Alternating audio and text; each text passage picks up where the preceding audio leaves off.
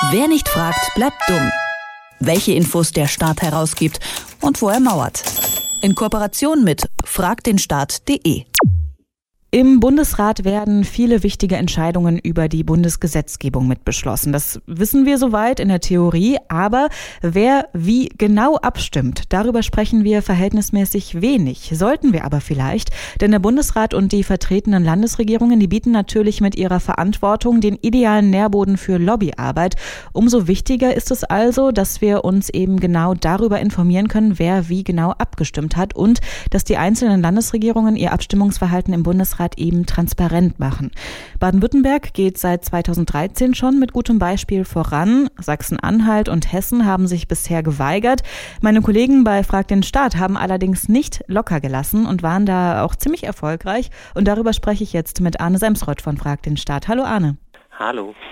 Fangen wir doch mal ähm, mit Sachsen-Anhalt an vielleicht. Die Landesregierung, die hat sich bislang geweigert, ihre Bundesratsabstimmungen offenzulegen. Ihr seid äh, ziemlich konsequent drangeblieben. Jetzt haben sie angekündigt, das doch von sich aus zu tun. Habt ihr die Landesregierung in Sachsen-Anhalt einfach ähm, ja lang genug mit euren Anfragen genervt oder was ist da passiert, Arne?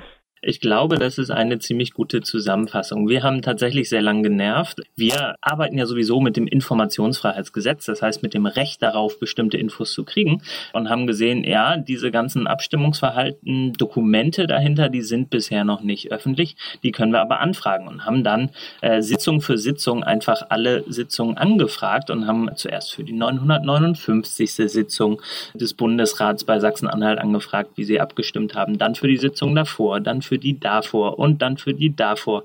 Äh, und da hat Sachsen-Anhalt dann schon gemerkt, okay, äh, jetzt kriegen wir 959 äh, verschiedene Anfragen mit der Zeit rein. Da ersparen wir uns doch lieber das Beantworten und stellen das von uns aus online. Und das hat dann nach der dritten oder vierten äh, Anfrage Sachsen-Anhalt gemacht. Das heißt, inzwischen werden für alle neuen Sitzungen das Abstimmungsverhalten dann veröffentlicht. Das ist ja eigentlich ein ganz gutes Beispiel dafür, dass man einfach konsequent dranbleiben muss und dann auch Erfolg hat. Aber in Hessen ähm, war das nicht ganz so leicht erreicht. Da seid ihr sogar vor Gericht gezogen.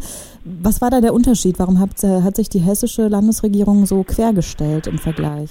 Also ich glaube, Hessen ist grundsätzlich immer anders und das hat man auch in diesem Beispiel gemerkt. Hessen hatte ganz lang gar kein eigenes Informationsfreiheitsgesetz, hat jetzt erst im Sommer eins bekommen. Das heißt, da konnten wir ganz lang gar nicht nachfragen. Wir haben uns da ein Spezialgesetz rausgenommen, das Umweltinformationsgesetz. Das gab es auch da und haben gesagt, ja, überall da, wo es Umweltinfos gibt, da können wir die auch bekommen und äh, natürlich wird auch im Bundesrat abgestimmt über Umweltthemen. Haben also gesagt, ja, dieses Abstimmungsverhalten im Umweltbereich Bereich, das hätten wir gerne, haben das angefragt. Da hat dann aber Hessen einfach mal nicht geantwortet und wir haben dann Untätigkeitsklage eingereicht, sind also vor Gericht gezogen, um diese Infos zu bekommen. Und ich glaube, das äh, war dann ein Weckruf für die hessische Staatskanzlei, für die Regierung dort. Die haben nämlich dann im Laufe des Gerichtsprozesses es nicht zu einer Verhandlung kommen lassen, sondern haben auch da die Infos rausgegeben und hat, haben dann in dem Zug auch beschlossen, dass grundsätzlich das Abstimmungsverhalten äh, des Landes veröffentlicht wird wird. Und damit ist dann nicht nur Sachsen-Anhalt jetzt ein bisschen transparenter, sondern Hessen auch. Und damit haben wir tatsächlich das Abstimmungsverhalten von allen 16 Bundesländern jetzt online.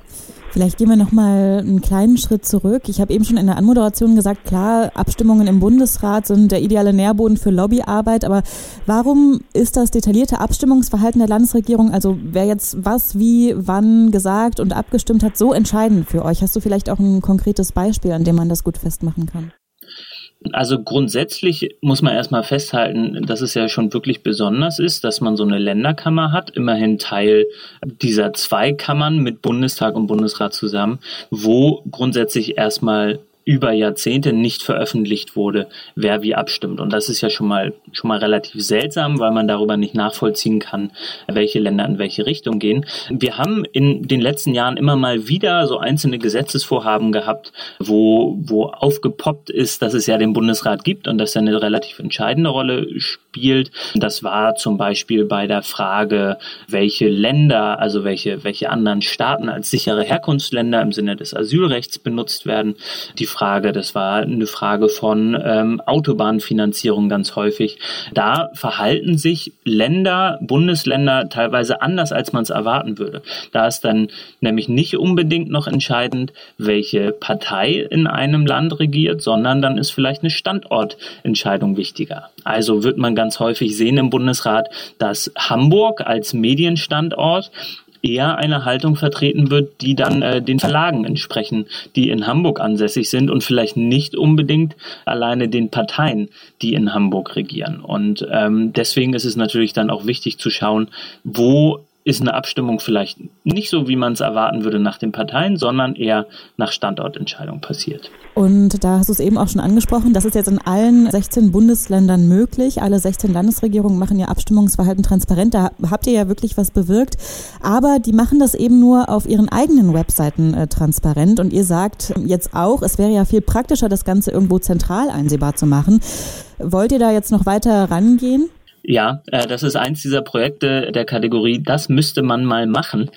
Wenn man jetzt rausfinden will, wie bei einer Abstimmung im Bundesrat alle votiert haben, muss man auf 16 Internetseiten gehen, nämlich auf die Internetseiten des jeweiligen Bundeslandes, da dann den einzelnen Tagesordnungspunkt raussuchen, abschauen dann ja oder nein und das bei allen 16 machen, das ist natürlich echt unsinnig. Eigentlich müsste der Bundesrat das selbst bei sich veröffentlichen. Wenn es eh schon offen ist, dann doch lieber zentral.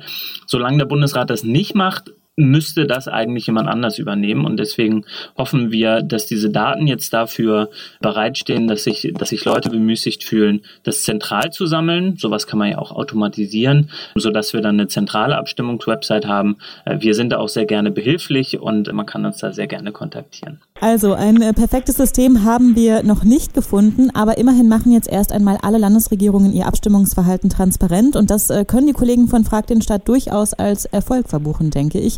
Vielen Dank äh, für deinen Einsatz, euren Einsatz und auch das Gespräch, Arne. Dankeschön. Wer nicht fragt, bleibt dumm. Die Serie auf Detektor FM. Den Staat selbst was fragen? Ganz einfach. Auf fragdenstaat.de.